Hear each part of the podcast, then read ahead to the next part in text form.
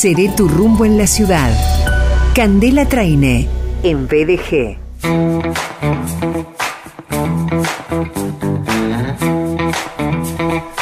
Candela es sommelier, es coordinadora general de Rumbo, capacitación y servicio. Eh, bueno, es una amiga también. Y ayer hicimos una, para mí, estupenda entrevista en mi cuenta de Instagram, Sergio Contemorio Oficial, que les recomiendo 100%. Esa entrevista a Candela que hicimos ayer está publicada en, mi feed. Eh, así que, bueno. Eh, invito para que la, escuchen, la vean, la aprecian. Una gran entrevistada a Candeli, por supuesto este exclusivo rumbo de los viernes. Eh, Está Candela a veces y está él, quien está hoy con nosotros, que es eh, sommelier, es profesional también en la comunicación de vinos y espumosos, forma parte del equipo de Rumbo, capacitación y servicio. Hoy se vino provisto de varias botellas, eh, no de vinos exactamente, me refiero a Matías Santi. Hola Matías, bienvenido. Hola Sergio, ¿cómo estás? Gracias. Yo estoy asombrado y curioso. Eh, el viernes anterior Candela charló acerca de vinos orgánicos, naturales y biodinámicos y hoy vos llegás con el whisky como experiencia, un recorrido por el mundo a través de esta bebida que es eh, pasión de muchísimas personas. Así es, Sergio. Vos sabías que el whisky es una de las bebidas más tomadas del mundo. Está, bueno, y también dentro de, de una larga línea de tradiciones en diferentes países puntualmente que representa su, su, historia como nación. Así que, bueno. Vamos a contar un poco de la historia, vamos a, Vamos a hacer un recorrido del Por whisky. Favor. Una clase magistral. Una, una clase magistral, eh, usando bien cada minuto que tenemos del programa. Eh, vamos a hablar un poco de la elaboración del whisky, cuáles son las partes fundamentales de la elaboración, eh, cómo beber el whisky, un poco de su historia, sus países productores, bueno, maridajes del whisky, momentos del whisky, eh, y bueno, particularidades que tiene la bebida. Así que bueno, Sergio, nos espera un ratito intenso. Eh, adelante. Eh, el whisky es posterior al, descubrimiento o la elaboración del primer vino, ¿verdad? Sí. Totalmente. Bueno, el whisky, si nos vamos a arrancar por la historia, el whisky generalmente se le suele atribuir este descubrimiento a los irlandeses. Allá por el siglo X empezaron los primeros hallazgos eh, podemos, si nos vamos antes, hubo una importación de una bebida extraña hecha, elaborada a base de granos que le habían traído los árabes a Europa, conocida como aguardiente. Así se la decía en el momento. Después los irlandeses van a descubrir el proceso de elaboración del whisky y van a ir perfeccionándolo con el tiempo y lo van a importar al resto de las islas británicas, más precisamente a Escocia, donde después este país, porque bueno, dentro de las subdivisiones del Reino Unido, Escocia es una nación integrante de este reino. Eh, y bueno, y el reino de Escocia va a ser el país que más fama y más prestigio va a tener en la elaboración de sus whiskies, eh, especialmente de malta simple, que bueno, ya vamos a ver en qué se subdividen los whiskies. Y bueno, esta bebida, si bien se empezó a perfeccionar, podemos ver, eh, se empezó a perfeccionar dentro de los siglos XVII, XVIII, XIX, podemos ver en todas las botellas de whisky siempre una edad. Y ahí empezamos a hablar un poco de las particularidades de la bebida.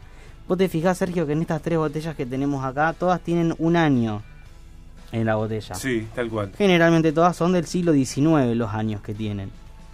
Esto también tiene que ver un poco con la historia del whisky, porque como vos sabrás, esa particularmente no va a tener el mismo año porque no es del viejo mundo del vino, es del viejo mundo. Esa es eh, estadounidense, es un whisky norteamericano. Tengo en la mano un, Buffalo Trace. Exactamente, ese es un norteamericano. Un norteamericano. En estos dos casos tenemos un irlandés acá en el estudio y eh, un escocés que van a decir el año de elaboración, en, generalmente son del siglo XIX y también va a estar eh, muy influenciado por la historia del whisky que durante mucho tiempo estuvo muy prohibido y regulado esta actividad y bueno, eh, podemos ver el auge de esta regulación con la ley seca norteamericana. En la década del 30 y anteriormente. No se podía comercializar. Exactamente, ni elaborar. Ni elaborar. Una vez que, eh, la, en el caso, si separamos en el parte de las Islas Británicas, que van a ser las incipientes en esta bebida, en esa edad que vamos a ver, ese año que vamos a ver en todas las botellas, va a ser el año de habilitación de la destilería, eh, porque de, poco a poco eh, la corona británica iba cediendo permisos a destilerías para fabricar whisky. Lo que no quiere decir que estas destilerías no hayan fabricado antes que den el permiso. Entonces, este año que vamos a ver en la botella va a ser el año que, en que fue legal producir, están habilitados esas destilerías a producir whisky. Por ejemplo, este, este Mati...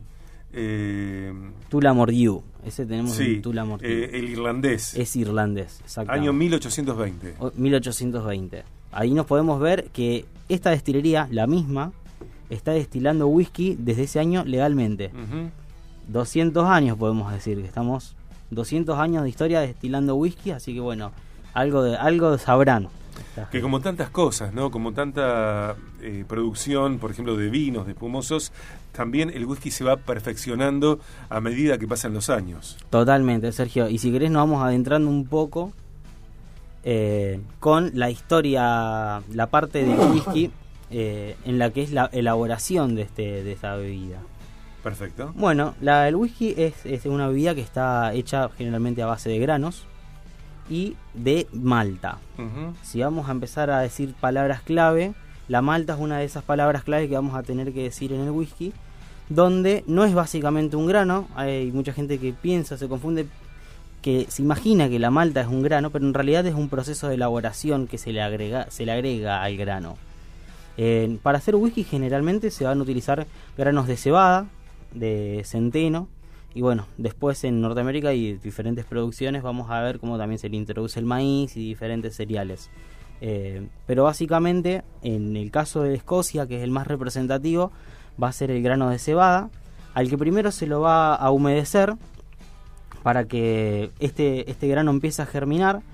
Cuando alcanza a germinar una raíz que tiene el mismo tamaño que el grano, se va a cortar la germinación con calor, se la va a secar al grano con un humo a base de un pasto que tiene barro y pasto, una materia orgánica muy característica de Escocia que se le llama turba. En esos bodoques de turba seco se va a prender fuego y es lo que con lo que se va a calentar el grano y se lo va a tostar también, cortando el proceso de germinación. Te voy a preguntar algo que tal vez sea un disparate. Decime. ¿Ok? Eh, en términos de vino, el terroir eh, incide totalmente en en, el sabor, en los aromas, en, las claro, los cultivos, totalmente.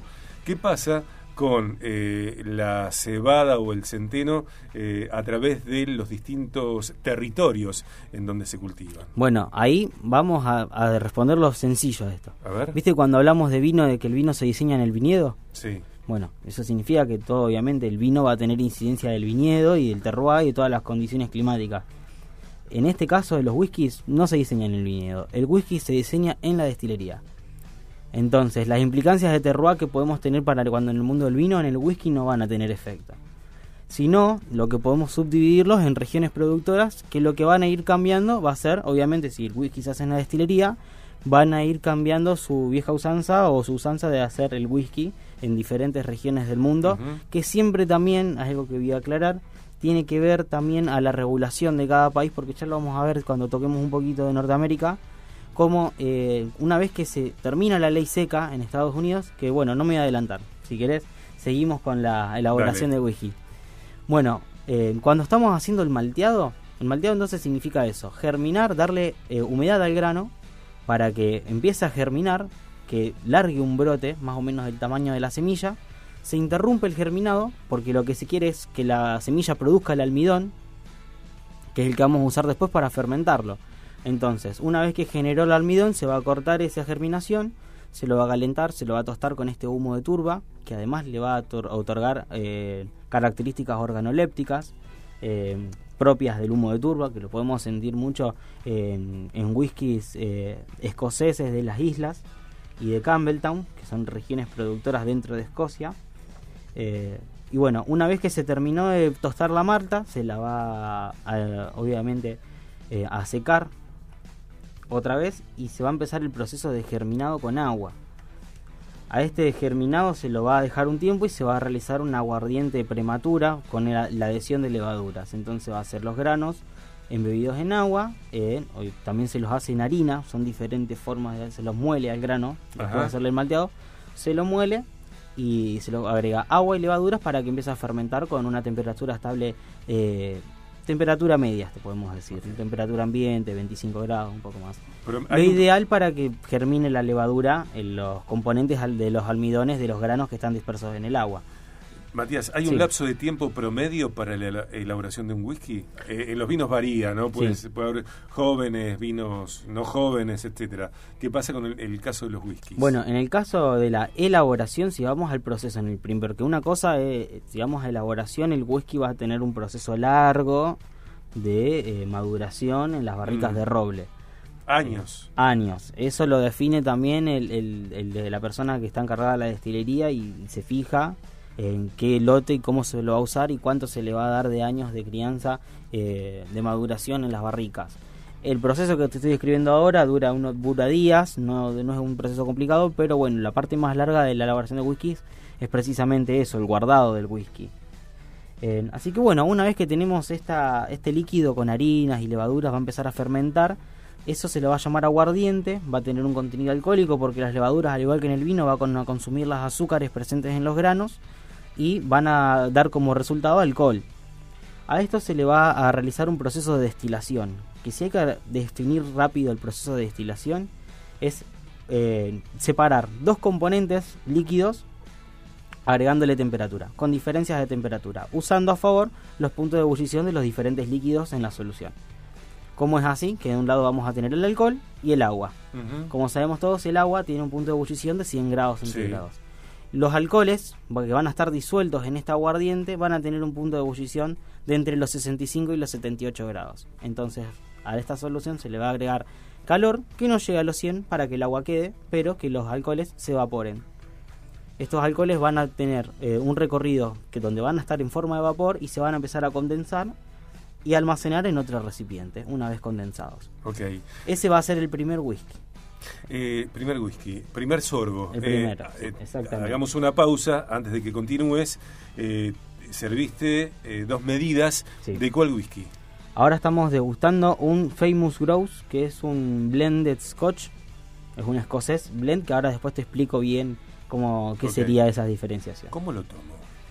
Bueno, ¿cómo lo vamos a tomar? Lo vamos a tomar despacito. Primero lo vamos, si lo queremos oler, pero de lejos, no tan de cerca como el vino. Esto, mm. mira, si me querés copiar, te ponemos la copa adelante y la movemos suavemente adelante. Que nos lleguen los aromas así dispersos. Ahí lo vas a sentir menos agresivo, menos ataque alcohólico al whisky. Tiene una presencia importante aún desde lejos, ¿eh? Aún desde lejos tiene una presencia importante. Pero se le pueden distinguir no esos aromas a alcohol, sino otros aromas como a frutas, maduras se le aprecian más cosas, cosas que el alcohol mismo te los invade cuando te lo acercas mucho. Por eso, a la, presencia de alcohol, bueno, otra característica de los whiskies, para que se denomine whisky, tiene que tener como mínimo de 40 grados de alcohol. Y en este caso tenemos uno. Si no me equivoco, Sergio, este tiene 43 grados de alcohol. Estamos escuchando a Matías Santi. 40 grados de alcohol integrante del equipo Rumbo Capacitación y Servicio en este exclusivo Rumbo de los viernes en BDG.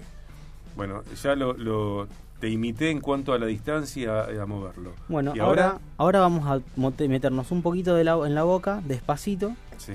Y lo vamos a tratar de pasear por la boca y después lo tragamos despacito. Y cuando lo tragamos, lo tratamos de tragar sacando aire para afuera. Ajá. Trágalo despacito y va bien.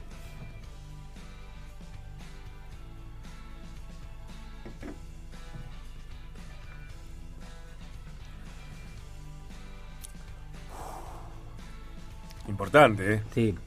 Y este es el que uno de los que tiene menos alcohol de los que tenemos en la mesa. Mm. Siempre los bourbon, que es en el caso del norteamericano, eh, tienen un poco más de alcohol, siempre acercándose al 50 grados. Son 10 grados de alcohol, pero si hubiéramos probado aquel, te hubiera chocado todavía un poco bastante más.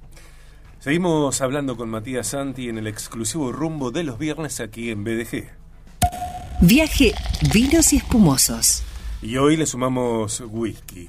Recordamos que Espacio Rumbo está en Mitre 577, piso 3, oficina 1. El móvil para comunicarnos con Espacio Rumbo 341 5 45 38 41. 341 5 45 38 41 rumboservicio.com.ar contacto arroba rumboservicio.com.ar dos cuentas de Instagram arroba rumbo capacitación arroba María Candela Traine. Eh, se vienen bueno en algunas semanas se viene en algunas semanas el comienzo de la nueva formación de sommeliers que dura un año de eso hablaremos eh, próximamente. Estamos eh, en la primera parte te diría de este viaje por el mundo a través del whisky. Nos quedan cinco minutos de programa, así que completamos lo que seguimos escuchando Matías Santi, sommelier, integrante del equipo Rumbo Capacitación y Servicio, un apasionado y un eh, experto para contar, para beber también, claro, para contar y para beber acerca de vinos espumosos y whisky. Mati, yo sigo, bueno, eh, degustando este norteamericano, ¿es este? Norteamericano, así es. Bien, y vos continúas contándonos acerca de la elaboración. Así es. Bueno, después de esta destilación, generalmente se le hace una segunda destilación, otra vez sometiendo la temperatura, y después va a tener el proceso de crianza, que generalmente es en barricas de roble, y depende de la región productora, van a ser robles de primer uso, como en el caso del norteamericano, que son generalmente barricas de roble de primer uso, de roble americano. Ajá. Ellos son cuando van a, obviamente, otra vez, cuando van a, presentar para que se apruebe otra vez el consumo y la distribución y la producción de whisky en Norteamérica, ellos van a preferir que se defienda obviamente la industria nacional. Entonces van a decir, cuando se hagan whiskies, que son bourbon en este caso, se va a usar una parte, va a tener de granos, va a ser un whisky de granos, no solamente de cebada, y ahí va variando la cantidad si es de trigo, maíz, cebada o centeno. Van a tener diferentes nombres, que ya es metiéndonos muy en puntillosos. Pero bueno, una de las características del norteamericano es que usan roble americano y son barricas de primer uso. En el caso de los escoceses, generalmente usan barricas de roble americano, pero con que hayan tenido bourbon antes, o sea, barricas ex bourbon. Ya usadas. Exactamente. En este caso, la botella que tenemos acá es un bourbon. La botella, la, barrica que se usó para criar el bourbon que tenemos acá, tranquilamente se ve lo que se suele hacer. Esa misma barrica, el, destilero de Norteamérica, se lo vende al destilero escocés, que él siempre la usa para hacer el escocés con una barrica ya usada por bourbon norteamericano. Eh, vamos a continuar porque falta conocer la historia y falta conocer, bueno, más detalles. Esta es la primera parte de un apasionante viaje por el mundo a través del whisky. Eh, me gustaría, si te parece, eh, que le recomiendes a la gente qué whisky, bueno, disfrutar este fin de semana. Y, así como el vino decimos que se puede maridar con, si el whisky es una bebida para maridar o para ver eh, eh, sin maridaje. Bueno, el whisky es una bebida que puede estar acompañando en cualquier momento del día. Eh, en eso lo ¿En hemos cualquier momento del día. Lo hemos probado el otro día en, cuando hemos tenido en, en la en Ceretu Rumbo en la ciudad también en catas de whiskies. En la mañana es el mejor momento para hacer catas, generalmente porque no tenemos ningún sentido afectado. Así que bueno, yo lo que le puedo recomendar a la gente es que si quiere probar whisky, que lo haga siempre con con precaución, con, con todos los cuidados, obviamente es mayor de 18 años. Que lo pruebe tranquilo, eh, es una bebida que tiene bastante alcohol y se necesita tomar tranquilo, no apresurarse. Y si hay algo con lo que maridarlo, yo lo recomendaría con una barrita de chocolate amargo. Puede ir muy bien de como postre después de comer. Mira. Una medida de whisky con unos pedacitos de chocolate amargo.